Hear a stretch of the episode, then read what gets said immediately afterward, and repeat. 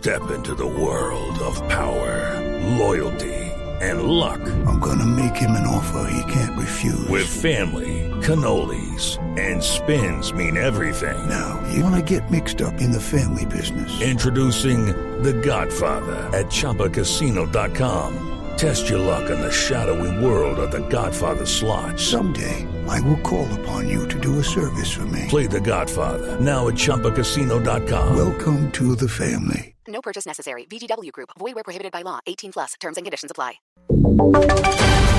Voces y sonidos de Colombia y el mundo en Blue Radio y BlueRadio.com, porque la verdad es de todos. Son las 9 de la mañana, 4 minutos, hora de actualizar noticias en Blue Radio. Desde el Centro Democrático le piden al gobierno que aumente el salario mínimo. Noticia a esta hora con Diego Monroy.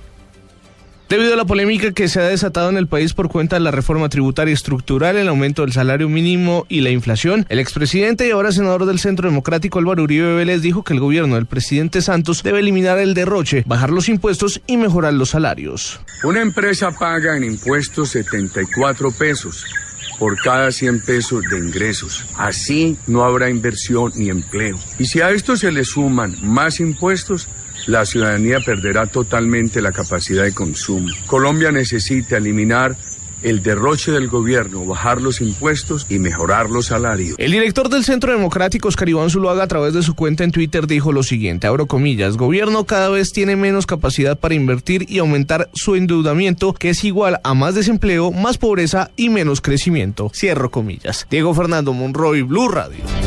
9 de la mañana, 5 minutos. El precandidato presidencial republicano en Estados Unidos, Marco Rubio, insiste a las autoridades mexicanas para que extraditen al Chapo Guzmán y así evitar cualquier riesgo de fuga. Laura Quiseno. El senador y precandidato republicano a la Casa Blanca, Marco Rubio, pidió al gobierno del presidente Barack Obama que solicite de manera inmediata la extradición a Estados Unidos del narcotraficante Joaquín El Chapo Guzmán tras su captura por las autoridades de México. El precandidato afirmó, no solo está perseguido por delitos graves en Estados Unidos, sino que nosotros tenemos la capacidad de llevarlo ante la justicia. El presidente del Subcomité de Relaciones Exteriores para las Américas y el Crimen transnacional añadió, teniendo en cuenta que el Chapo ya se escapó de prisiones mexicanas dos veces, no podemos desperdiciar esta tercera oportunidad de llevarlo ante la justicia. La extradición del Chapo Guzmán a Estados Unidos fue solicitada formalmente al gobierno mexicano a través de una nota diplomática el 25 de junio de 2015, 16 días antes de su fuga de prisión del altiplano en el Estado de México. Laura Quiseno, Blue Radio. Volvemos al país porque las autoridades en Medellín tienen ya algunas pistas de, de, quienes serían los autores de una balacera que se presentó en el centro de la capital antioqueña en las últimas horas. Oscar Montoya. El tiroteo se registró en la carrera 51D con la calle 61 y dejó a cuatro personas heridas, entre ellas dos trabajadores de una funeraria del sector. Las autoridades ya tienen algunas pistas sobre los autores del ataque, como lo registra el secretario de Seguridad de Medellín, Gustavo Villegas. Ya se eh, encontró una de las motocicletas donde iba una de las personas que presuntamente hizo el atentado, un casco y un arma de fuego. Las autoridades investigan si el tiroteo tuvo que ver con el intento de asalto a un vehículo que transitaba por el sector. En Medellín, Oscar Montoya, Blue Radio. 9, 7 minutos y por un brote de encefalitis equina, el ICA está ordenando suspender la realización de cabalgatas en tres municipios de Santander que estarán en ferias y fiestas. Vamos a Bucaramanga, desde allí nos informa Verónica Rincón.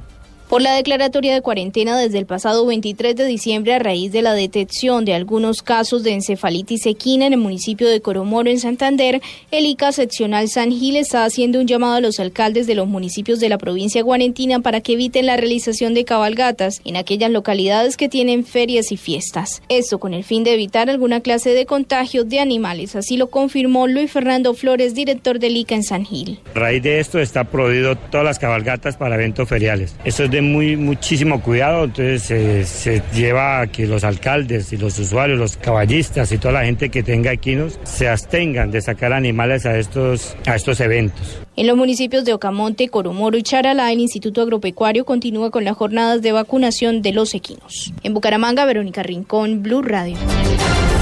9, 8 minutos en información deportiva. Colombia cayó en su segunda salida del preolímpico de voleibol femenino que se juega en Bariloche, en Argentina. Pablo Ríos.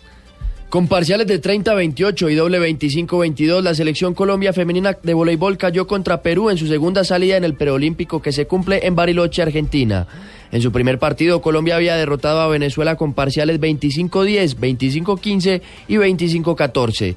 Tras esta caída ante las peruanas, la selección nacional está obligada a ganar los dos siguientes partidos para clasificar a los Juegos Olímpicos de Río de Janeiro. Los próximos compromisos de Colombia serán hoy a las 3 de la tarde contra Argentina y mañana frente a Chile al mediodía. Y en otras noticias, el arquero colombiano David Ospina no fue convocado para el partido de hoy a las 10 de la mañana que el Arsenal jugará contra el Sunderland por la tercera ronda de la FA Cup. Pablo Ríos González, Blue Radio. Noticias contra reloj en Blue Radio. A las 9 de la mañana, 9 minutos, estamos atentos a porque al menos 39 personas murieron tras un ataque de la aviación rusa contra un edificio que el grupo terrorista Al Qaeda utiliza como prisión en el noreste de Siria, así lo confirmó el Observatorio Sirio de los Derechos Humanos. Noticia en desarrollo, las autoridades ya identificaron a los cinco cuerpos que se encontraron mutilados y quemados en el estado Miranda en Venezuela. De acuerdo a las hipótesis de las autoridades, todo parece indicar que se trató de ajuste de cuentas entre narcotraficantes.